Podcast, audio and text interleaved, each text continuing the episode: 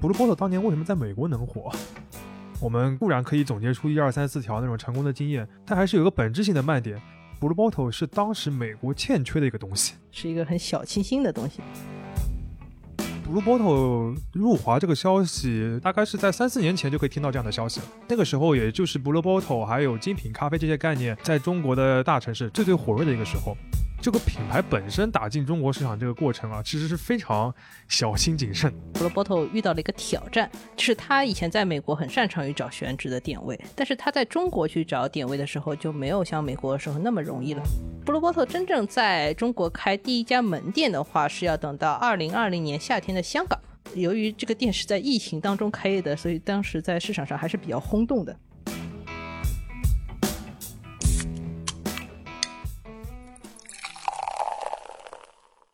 这里是商业就是这样。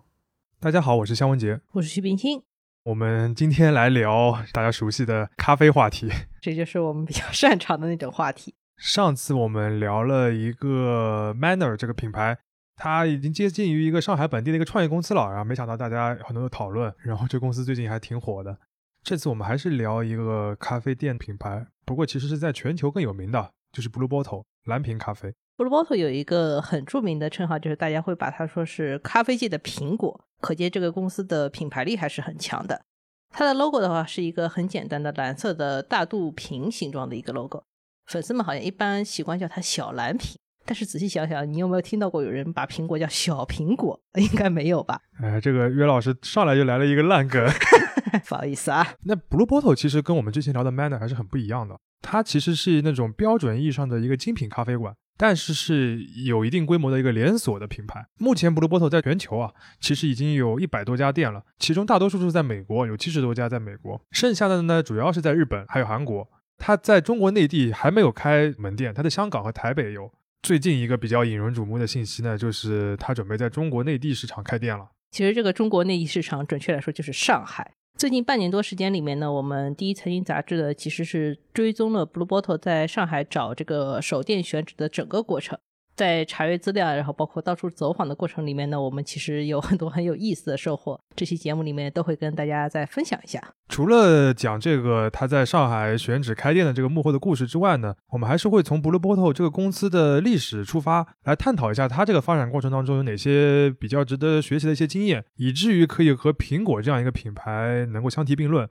最后呢，我们也会开一些脑洞哦，来判断一下 Blue Bottle 入华之后到底有多大的一个成功概率。嗯，先跟大家说明一下，这期节目里面的部分内容的话，来自于我们第一财经杂志最近发在微信上面的一个报道，然后还有一部分是来自于第一财经杂志旗下的未来预想图团队，他们之前做了一本 MOOC，叫做《蓝屏物语》，还有一部分内容是来自于一个韩国的杂志品牌叫 Magazine B。他之前针对 Blue Bottle 做了一本品牌杂志，我们也引用了一部分。我们会把这些资源都放在 Show Notes 里面，大家可以在听完这个节目以后，再去这些杂志和报道里面去看一个更加立体的 Blue Bottle。嗯，顺便说一句，我也是未来异想图团队的编辑啊，所以说在这边再做个广告，欢迎大家去买一下《蓝屏物语》这本书。另外，我们还有一本新的杂志书，马上也要上市了，欢迎大家来关注一下。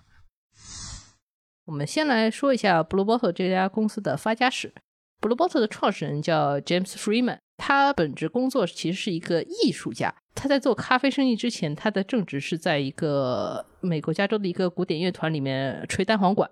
然后呢，他其实是一个咖啡爱好者，他会自己在家里冲咖啡，但是也就是一个爱好者而已。美国人其实喝咖啡的历史是非常久的。在十八世纪后期的时候，那个时候有一个叫波士顿清茶事件，对吧？历史教科书的重演。对，在那个之后呢，其实美国逐渐就发展成一个咖啡或者咖啡因的一个消费的大国了，而且它还通过战争把作为军用储备物资的这个咖啡往全球去输送。我们现在比较常喝的这个速溶咖啡，其实它的一个很大的发展就是在二战时期嘛。在战争结束之后呢，美国不仅诞生了像 Peet's，就是我们现在看到那个皮爷咖啡或者叫祖师爷咖啡，对吧？还有像星巴克这样一个就毫无疑问是最大的一个连锁品牌，还诞生了目前全球都比较认可的一个所谓精品咖啡这个概念，Blue Bottle 就是当中的一个。照理来说，就是在美国这么好的一个市场条件之下，James Freeman 想要成为一个比较讲究的咖啡爱好者的话，其实是不难的。但是他当时有一个说法，就是说他最早在超市买到的都是品质不太好的深烘咖啡豆，所以他喝着喝着觉得实在太难喝，才萌生了说自己来烘咖啡豆的想法。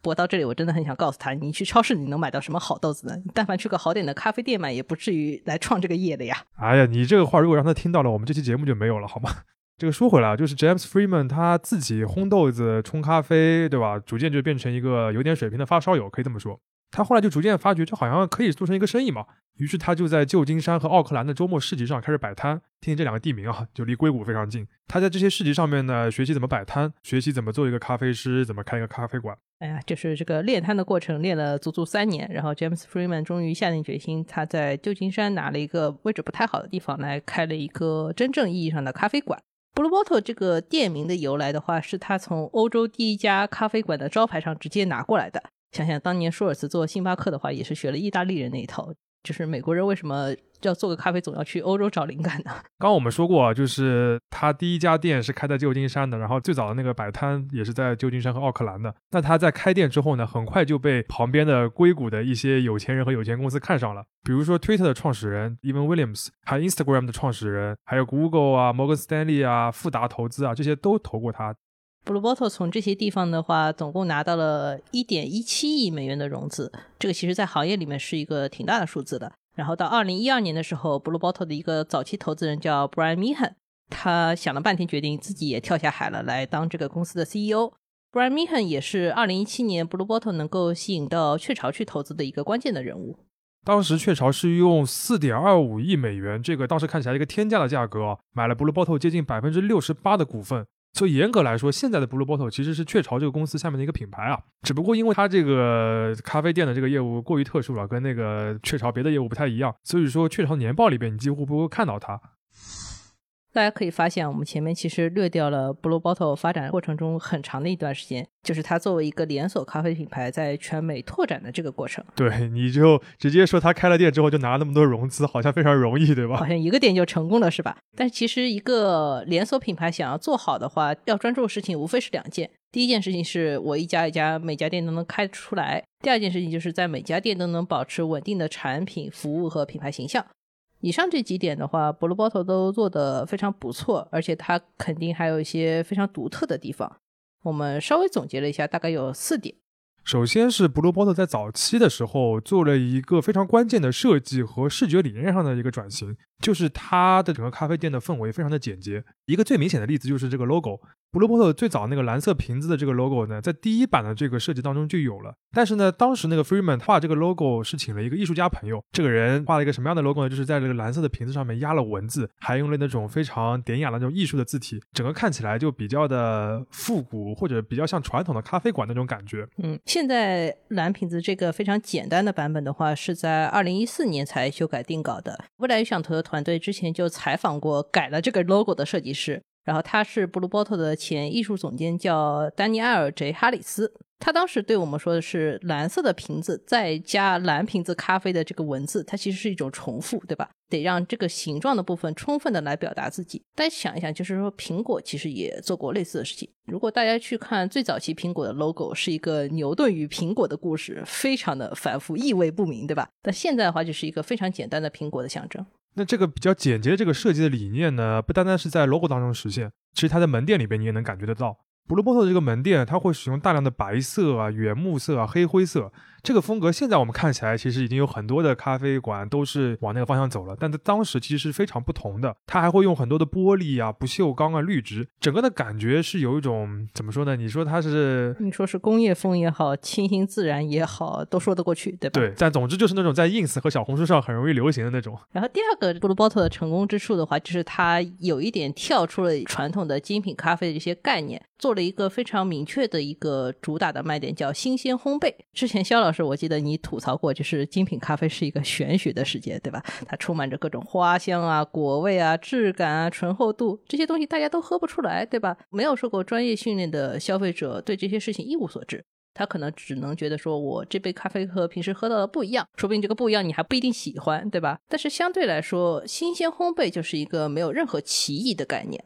对这个没有歧义是非常重要的，就是对你一个产品来说，你要有个卖点或者要有个吸引人的点。如果这个吸引人的点本身就模糊不清，那你就吸引不到人，对吧？那当时 Blue Bottle 他就提出来，门店里边只用四十八小时内烘焙出的咖啡，然后他对外销售的咖啡呢，也会提醒消费者要在最佳的冲煮时间，就他非常强调这个时间的概念，新鲜时间的这个概念。那这种新鲜烘焙、研磨和冲煮的过程本身就会带来一种比较明确的一种嗅觉的愉悦，而且大多数人是可以体验得到的。我们再举个例子，就是最近几年的话，Blue Bottle 因为变成了雀巢的品牌，对吧？它也开始去尝试一些即饮的产品。这些即饮的产品一般会在一些类似于有机超市之类很高档的地方销售，那些地方其实也很强调新鲜感，对吧？然后他们这些产品本身也会去消除产品生产过程中的工业感。比如说，它有一款产品是一个易拉罐装的饮料，它里面装的是氮气咖啡。你把这个拉环拉开来，这个气非常足，喝起来非常爽，也有一种新鲜的感觉。这个都可以看作是新鲜这个概念在产品上面的一个变种。其实从这个精品咖啡，如果你是爱好者的角度来说，并不是说一定要强调四十八小时啊或者多么新鲜这种概念。有的人有可能有别的这种喜好，但是这个概念因为非常的明确，然后确实呢消费者能体会得到，就变成了 Blue Bottle 一个非常明确的一个标签。Blue Bottle 的第三个成功之处的话，就是他在美国扩张的过程中，他选了很多正确的地方来开店。美国大一点的城市的话，大家如果看美国地图就发现了，就是中部一塌糊涂，但是美国东西两岸挤满了很多大的城市。Blue Bottle 的大部分门店都开在这些城市里面，能在这些地方上班的很多是大公司的职员，对吧？比如像在旧金山，那就更加明确了，有很多跟互联网相关的一些公司的员工，他们上班之前或者午休的时候，很多人的习惯就是去跟朋友啊或者同事一起去排队买个杯咖啡，对吧？这也是为什么 Blue Bottle 能拿到很多硅谷的投资，就像那些技术公司一样，投他钱的人很有可能跟他的消费者就是一拨人。正确的地方这个说法的话，还有一重含义，就是 Blue Bottle 会选择一些比较有意思的门店的选址，这个可能是它很出名的一点。因为它在美国很多时候不会找那种最热闹的地方开店，他会找那种旧的工厂、老的仓库、没有人用的歌剧院、破败的艺术博物馆这种有意思的地方。他会通过改造的方式，在这些旧的场馆的壳子里面装一个很漂亮的新店进去，这个给消费者带来的冲击是非常大的。刚刚讲到的这个选址啊、产品啊、设计等等这些方面，其实已经整体的能感觉到塑造了 Blue Bottle 的一个品牌的形象。那它最后一个比较成功的地方呢？就是经营这个社区的关系，就是携带一个比较完整的品牌形象和消费者之间有非常密切的关系。像精品的咖啡馆，其实都非常注重自己的常客，因为他们常客本来就不是很多，再不注重可能就不赚钱了。没错，而且他也会非常关注自己所在区域市场的情况到底怎么样。如果在这个区域里边有一些独特的文化或者是自然的景观，Blue Bottle 也会不吝的介绍。这个其实是他一个非常有效的一个经营的方式。我们举个例子吧，就是 Blue Bottle 在进日本东京去开他在日本的首店的时候，他选的是一个聚集了很多小型工厂的一个冷门的地方，叫青城白河。这个地方，他们作为一个新入驻的品牌的时候，他们做的事情是什么？他在开业前十天的时间段内，整个店的店员都会经常的在整个社区里面走动。比如说看到一些年纪大的居民的话，就给他们送一些小礼物，比如说送块毛巾啊什么的，然后告诉他，哎，我们这里有个新店要开张啦，你们如果有空可以来坐坐呀，对吧？说到青城白河啊，我们也要补充一个布鲁伯特在选址上的一个 癖好吧。就他很喜欢在一些河啊、湖啊、海啊，就水旁边开店，反正要临水，对吧？对，最近 Blue Bottle 在芝加哥又开了个新店啊，准确的说是一个冷萃咖啡车，就是一个车上的一个店。它停放的位置也是在靠近三条河交汇的那个地方。James Freeman 号称啊，就是他在做 Blue Bottle 这个品牌的时候，他从日本的茶道和吃茶店这种传统的形态里面汲取了很多灵感。在讲到清水这个问题，我感觉他在亚洲是不是还学了点别的，比如风水之。嗯，确实，其实你在我们那本《蓝瓶物语》那本书里面也可以看到，Freeman 本人是对那个日本的精品咖啡是大加赞赏的。他自己在那个开店之前的时候喜欢喝这些东西，当然也有可能他学了一些神秘的东方的玄学。我们前面花了比较长的时间来给大家总结了一些 Blue Bottle 的成功学啊，因为这个品牌从里到外的话，其实有很多的可取之处，我们只是简单挑了几个最重要的点。但是这里的很多经验的话，要意识到这是都是 Blue Bottle 在美国的这个本土市场摸索出来的。然后呢，它到了海外市场的话，其实就是另一件事情了，因为它是一个在美国异常成功的品牌，所以说它出海的话，这个过程并不是很困难。比如说它出海第一站是它的精神故乡日本，对吧？第二站是韩国，这两个国家其实都是有很好的咖啡的消费习惯了。到这个时候，Blue Bottle 要做的事情其实就没有那么多，其实只是两件事情。第一件事情，他要强调自己是一个成功的，但是很尊重本土市场的美国品牌。像日本和韩国，其实某种程度上都是能够白银美国文化的，他们都很感觉不仅仅是能够白印，是非常白印啊，是这样吧？更何况就是 Blue Bottle 长得也不是太像美国，对吧？所以吸纳起来这个过程也不是很困难。第二件事情就是，它其实跟在美国开店时候是一模一样，就是要找一些正确的地方开店。但是这时候，Blue Bottle 就会面临一些真正的跟美国完全不一样的本土化问题。这点我们在它入华的过程中是看得特别清楚的。对，接下来就会涉及到我们要讲的第二个部分，对吧？就是它真的要进入中国内地这个市场的一个情况。其实，Blue Bottle 入华这个消息，就我们个人而言，大概是在三四年前就可以听到这样的消息了。那个时候，也就是 Blue Bottle 还有精品咖啡这些概念，在中国的大城市，主要就是像上海啊这些地方，最最火热的一个时候。但其实这个品牌本身打进中国市场这个过程啊，其实是非常小心谨慎的，有点像他的那个精神故乡日本一样的，是一步一小步小步在走的，非常的慢。嗯，Blue Bottle 在整个中国区域开的第一个店是开在中国台湾的一个商场里，这个商场叫威风南山，是台北文艺青年非常喜欢的一个购物中心。但是这个店很有意思，当时一杯咖啡都不出，一粒咖啡豆都没有。这个店只是负责卖 Blue Bottle 的各种周边产品，而且限时六个月，做完就跑，就来打个招呼了。哎，是的呀。Blue Bottle 真正在中国开第一家门店的话，是要等到二零二零年夏天的香港。他当时挑的是香港中环的一个两层楼的街铺开了第一个店。由于这个店是在疫情当中开业的，所以当时在市场上还是比较轰动的。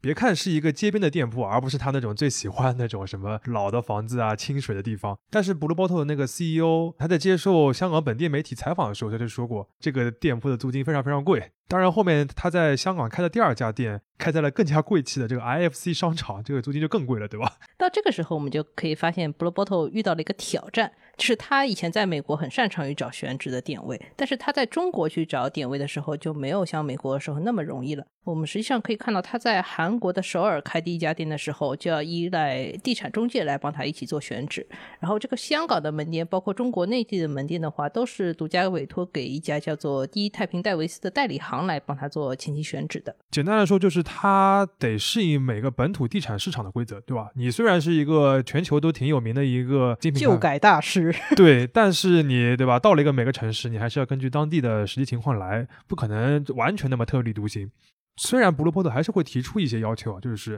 比如说还是要尽量清水啊，喜欢老建筑啊什么的，但是最后实现就不一定了。嗯，我们前期在跟踪 Blue Bottle 在上海的选址过程中的话，其实听说过一个完美符合前面两个标准的点位。它是在上海的苏州河边上，在一个叫做静安国际中心的商场里边。这个商场有一个特殊的地方，就是它的商场区域里面留了三栋民国时期的面粉厂厂房和宿舍，非常大。但是修缮以后到现在都没有启用。你听听看，又在苏州河畔，然后又是老的厂房。我们一度以为啊，就是这样一个选址，对吧？又清水又是老厂房，肯定已经戳中了布鲁波特的点，很有可能就是他的手电。但是最后发现，布鲁波特还是很精的，他没有被这些过去的硬的条条框框给框住了。据我们现在了解的情况，他在中国内地，在上海开的首家门店，有可能会像香港一样，也是开在一个购物中心里边，而不是选择一个独立的一个老的房子，然后把它变成一个又有烘焙功能又有销售咖啡的一个工厂店。如果在那种情况下的话，它有可能既需要有工厂的资质，又需要有咖啡的资质，做起来也非常复杂。这个当然是后话，我们还会讲到。可以发现，最近 Blue Bottle 在中国区在招一个岗位，叫做项目设计经理。他明确提出来，这个经理的话要有应对旧改项目，甚至是改造那种历史建筑的经验。所以感觉上的话，Blue Bottle 未来很有可能也还是会在国内做一些旧改型门店，要回到他的老本行，对吧？哎，说到这个招人啊，其实外界最早发现 Blue Bottle 要在上海开店，很多人都是从网上的招聘网站的信息上面确认的。主要就是领英嘛，对吧？像 Blue Bottle，它目前在上海，我们可以在上面查到的团队成员其实有七位，由大中华区的总经理牵头，下面有地产、门店、电商、IT、供应链、人力等六个关键的方向上面都已经有人了。嗯，我们又仔细的看了一下这些人的履历啊，结果就发现，就是总经理胡俊在内的话，有三个人是从星巴克的体系里面出来的。讲到胡俊这个人，胡俊这个人之前是星巴克甄选上海烘焙工坊开业时候的店长，是二零一七年时候开业，就是他来开的。他也是星巴克在中国的高端业务叫三人 Retail 的负责人。三人 Retail 这个业务的话，不仅包括烘焙工坊这么大的项目，也包括现在开店比较多的星巴克甄选门店，就是 Reserve 店。那我们说回具体在上海选址的话题啊，大家还记得我们前面讲到过对吧？Blue Bottle 号称在店内是只用四十八小时内烘焙的咖啡，这个其实对海外开店来说是一个问题。就是你开店的过程中，同时要考虑本地烘焙这个问题，这是非常关键的。否则你一直要靠空运豆子，对吧？从你的那个烘焙工厂里面空运过来，那是不太现实的。嗯，我们在前面提到韩国的那本 Magazine B 给 Blue Bottle 做的品牌杂志里面，能看到有一段是 Blue Bottle 当时的用户体验执行副总裁，也是亚洲区的负责人，叫 Saki Igawa。他在访谈里面提到，就是日本这个青城白河的这个首店选址过程中的第一要务，就是要找一个能够放得下烘焙机的空间。照理来说，就是找一个厂址了，已经是。但是在香港的手店里面的话，Blue w a t e r 虽然开出了这个店，但是用的话其实是日本烘焙出来的豆子，它不是本地烘焙的，就是真正的是空运豆子，这个成本是很高的。那香港只是一两家店，对吧？你如果真的在内地要开店的话，你也不可能完全的照搬香港这个模式，你肯定就要考虑开店的同时要开烘焙工厂这个问题。在店里烘豆子这件事情，很多人会觉得是一件很浪漫的事情啊。如果我们的听众朋友去过日本的话，可能会知道有些日本的咖啡店是很以自己在店里烘豆子为傲的一件事情。有可能你早上坐在这个店里面吃早饭，左边飘过来一股炒咖啡豆的香气，还非常香；右边飘过来一股烟味，对吧？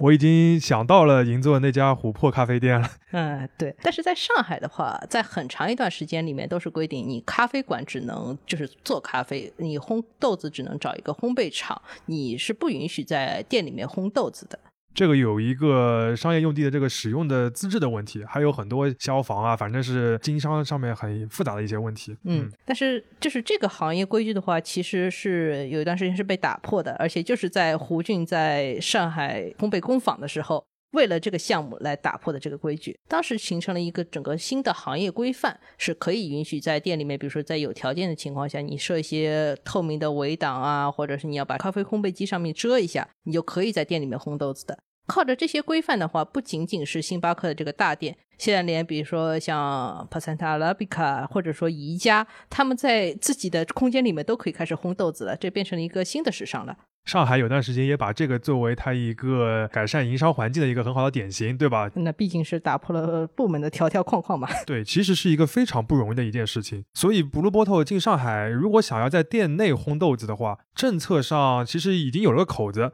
但是实际上能不能够做到，能不能实现？还是要回到门店到底选在哪里的这个问题。嗯，在我们所知道的咖啡圈子里面，Blue Bottle 的手店选址的说法其实一直在不停的变化。我有一个朋友说啊，他最早听说这个 Blue Bottle 选的是原来法租界的武康路，想选一个独栋的楼，对吧？听上去很浪漫。结果后来做法做法就变成了要在静安嘉里中心是个商场，然后在一个网红店的旁边盘一个铺位。然后我们最新听到说法，前面肖老师已经跟大家说了，是一个。正经的商场店，它是在浦东叫前滩太古里这个商场里面，而且我们听到消息，它有可能能做所谓前店后厂的烘焙店。其实我们听到的他选手店的一些备选这个 list 还更长啊，从这个当中可以看出，那个 Blue Bottle 这个团队还有他这个代理行还是蛮勤奋的，对吧？他其实已经看过了上海滩各个有可能的一些选址，现阶段呢，他们其实主要是在几个点位之间还在做选择，而且这是一个双向的关系嘛。对有的商户或者是这个商户所在的区县来说，要选哪个能够把 Blue Bottle 这个手电引进来，对吧？所谓的手电经济都是非常有吸引力的，但同时又要考虑很多实际运营啊，包括收益上的一些考虑，实际上是非常复杂的。嗯，这个博弈的过程会想到我之前在知乎里面看到的一个答案，这个答案里面介绍就是上海是怎么把迪士尼乐园引进来的，这个过程非常的精彩。迪士尼落户的谈判其实整个时间长度超过了十年，而且分了三个阶段。第一个阶段是迪士尼来主导的，迪士尼非常厉害，他去拿着上海的开出来的条件，然后去压香港的价，因为他两个地方都犹豫不决，想看哪个地方落地的效果更好一点或者更优惠一点。结果香港成功的被上海的条件就压成了价，然后迪士尼就先去香港开了一个乐园，然后到第二个阶段的话，变成上海市政府来主导，他拿着迪士尼说迪士尼有点兴趣在上海开乐园的意向，去找环球影城。结果把环球影城说动了，所以说有段时间上海是说要开一个环球影城的。结果第三个阶段，迪士尼一看环球影城来了，我着急了，他们自己把条件降低了，他们比如说把在这个项目的合资比例压缩到了一个前所未有的程度，最后导致说上海把已经开工的环球影城这个项目放弃掉了，做到一半不做了，然后才有了上海的迪士尼。乐园的这个落地，其实是一个非常有意思的，而且非常大的事情。这个我们以后再说。其实像 Blue Bottle，它在上海的选手店，虽然规模没有像那个乐园那么大哦，但是也有这种非常复杂的博弈的关系。我们具体的这个细节不能讲的太多，但是可以举一个例子，比如说对 Blue Bottle 来说，他肯定希望手电和呃烘焙能够放在一起开，但是很多情况下这个条件并不是像星巴克那个烘焙工坊那样那么容易打破的。对于某些区县来说，他就有可能也想过一个方案，就是先开一个门店，但是在另外一个比较遥远的地方有工厂资的地方再开个烘焙厂，这两个地方对吧？那对于有些区县来说，我就希望你把这两个点都设在我这边，那我的税收也好啊，然后这手店的名声也好，都能在我这边。但同时要做的这件事情呢，又会涉及到很多的部门，又涉及到商场方面、商场的物业啊，然后对于政府方面又涉及到商委啊各个方面，其实是一个非常复杂的博弈的一个事情。嗯，还有它有很多明面上的竞争对手，是吧？我们听到过一个延伸的八卦，就是今年五月份的时候，他们还是有点想在我们前面提到的静安嘉里中心这个商场里面来做个店的。他看上的位置现在是一家新元素餐厅，而且这家新元素餐厅是这个商场开业以来就有的一个牌子，非常的古老了，大概有八九年了。然后呢，这个点位非常好，我刚刚说了，在一个网红的汉堡品牌 Shake Shack 旁边。然后呢，跟 Blue Bottle 竞争这个位置的是星巴克。就大家想想，我们前面说的这个布鲁伯特现在团队里有三个原来星巴克的人，就相当于是星巴克团队和前星巴克团队在 battle，对吧？在这个过程里面呢布鲁伯特财大气粗，一度是因为租金上面比较诚恳，然后胜出了，结果后来又被星巴克以其他理由搅黄了，这个场面非常精彩。至于现在传的比较多的，就是前滩太古里这个地方，我们去实地看了之后，也会发现它是一个，首先它很新，对吧？它今年九月份会正式的开业。其次，它是一个开放式的一个购物中心，整个视野会比较开阔一点。它选那个地方，店看出去的视野也比较开阔。前滩本身呢，又是这个 黄浦江畔现在一块比较火热的一个开发的地方，整个商场其实是各种配套都比较齐全的。你要说这个所谓的布鲁波特比较在意的这个社区感呢，也不能说是没有，因为前滩那边有大量的住宅，对吧？而且都是一些资产新贵去住进去。嗯，但是这个肯定跟比如说你在青城白河或者在旧金山这个概念是完全不一样的。简单总结一下，就是说，因为你进入了上海这样一个完全新的城市，其实你开店的这个最后的选择，在经过各个方面的博弈，然后各方力量的平衡之后，你选择一个地方和你最初的那个设想好的非常完美的地方，其实是有很大的区别的。最后的话，我们再花一点时间谈一下我们对于 Blue Bottle 这个内地手店能不能做火的一个判断。也可以先把这个结论告诉大家，我们其实都不怎么看好这个项目。为什么这么说呢？首先，Blue Bottle 当年为什么在美国能火？我们固然可以总结出一二三四条那种成功的经验，但还是有个本质性的卖点。Blue Bottle 是当时美国欠缺的一个东西，是一个很小清新的东西，对吧？当时的美国咖啡市场是一个什么样子呢？就是说连锁的话，就是以 Peace 或者星巴克为主，大家都把这些地方当做网吧和免费空调房来坐着。精品店里面呢，又是一些花臂咖啡师，看起来非常生人勿近，你进去也不知道在喝点什么，对吧？Blue Bottle 其实是把精品咖啡这个生意的入口变得很友好，你进去会有一种很高级的感觉。再加上它是最早是在硅谷这种引领整个美国消费潮流，甚至整个世界消费潮流的地方先爆火了。然后他就成功了，就是说他选择了一个非常好的一个入口，对吧？但是你火了之后呢，这套商业模式本身其实是没有那么多藏着掖的部分。你是一个名牌吧？随着你门店开的越来越多，然后媒体的反复的报道，对吧？我们都写了本书了，所以很多人都知道你怎么做起来的，怎么火的了。说白了就是很容易抄嘛。嗯，以前风险投资领域有个非常经典的概念叫时光机，对吧？就是如果说别的地方已经有东西流行起来了，然后你所在的地方还没有。你就可以抓紧时间把这个商业模式 copy 过来，你赚的是一个时间差的钱。中国的创业者其实都非常懂这一套，所以说早几年我们可以看到很多很多 copy from USA 的项目，包括咖啡领域。那 Blue Bottle 其实，在全球领域，你如果从理念或者概念上面来讲，也有很多的这个模仿或者学习的人。比如说，我们刚才讲的那个 Percentage Arabica，它是一个日本的咖啡品牌，它也很强调那种符号化的 logo 啊，简洁的设计。像中国现在也有了像 C 座这样一个，也是走连锁的，相对价格比较高的一个精品的路线的这样一个咖啡馆，多多少少也有些 Blue Bottle 的影子。我甚至前几年在北京见过一个非常极端的案例，这是一个酸奶品牌，这个酸奶品牌名叫 Blue Glass。妈呀！然后它的 logo 是一个蓝色的大杯子的剪影，然后上面还挤了一坨奶油，可见这个借鉴这件事情完全是可以跨行业的。哎，这个已经比借鉴更借鉴了。如果 Blue Bottle 很早就意识到，比如说有会有人去抄它这一点的话，他就不应该太相信自己的产品力和品牌的能力，而是应该就是我扎实一点，我尽早去打入那些重要的市场。来的太晚的话，你就会遇到很多明里暗里的挑战，对吧？你像上海现在整个环境，不是说连锁的品牌了，这种。单个的一个一个的，但是风格非常鲜明的精品咖啡店已经有非常非常多了。嗯，不过我们现在还是先说一下这个案例的挑战。这个其实对于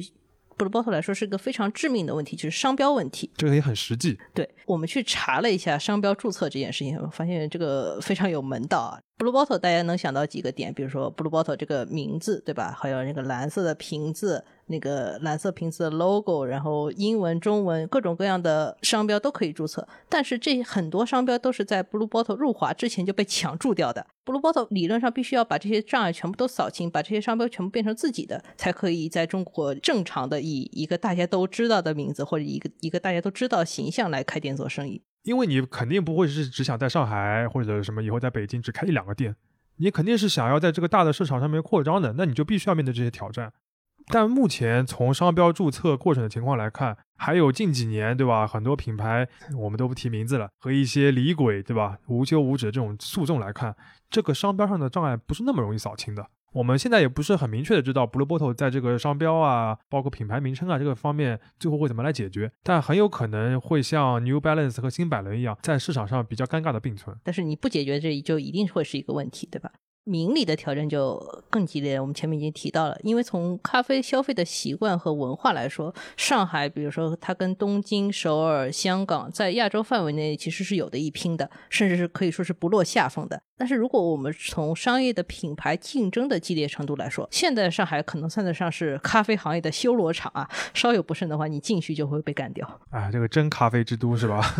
嗯，我们查了一下，就是就我们刚才提到的两个商场，还是商场啊，只是静安嘉里中心和前滩太古里这两个地方已经确定的咖啡品牌数量分别是八家和三家。如果再加上类似的那种西式的快餐，再加一些轻食，还有一些饮品的那种地方，比如说 Blue Gas，对吧？呃，对，那 Blue Bottle 的竞争数量轻轻松松就超过十几家、二十几家了。如果换成别的只有一家店的这个品牌，是很难有这个魄力去进入这样一个非常激烈的一个市场里面的，因为你太容易被取代了。嗯，听到这里，我们听众朋友也有可能会说啊，那 Blue Bottle 是一个妥妥的网红品牌，对吧？你开业只要开出店来，排队打卡热场，估计也能保持个一两个月。你有流量红利也行啊。确实啊，就是单纯的网红品牌也有很多价值。但是对于上海来说，这个问题也有两面性。我们刚才有讲到，就是像上海这些地方，这两年会非常强调所谓手店经济，对吧？各地方都来开手店。我们看到一个统计数字，就是二零二零年上海吸引到的各类手店。是高达九百零九家的，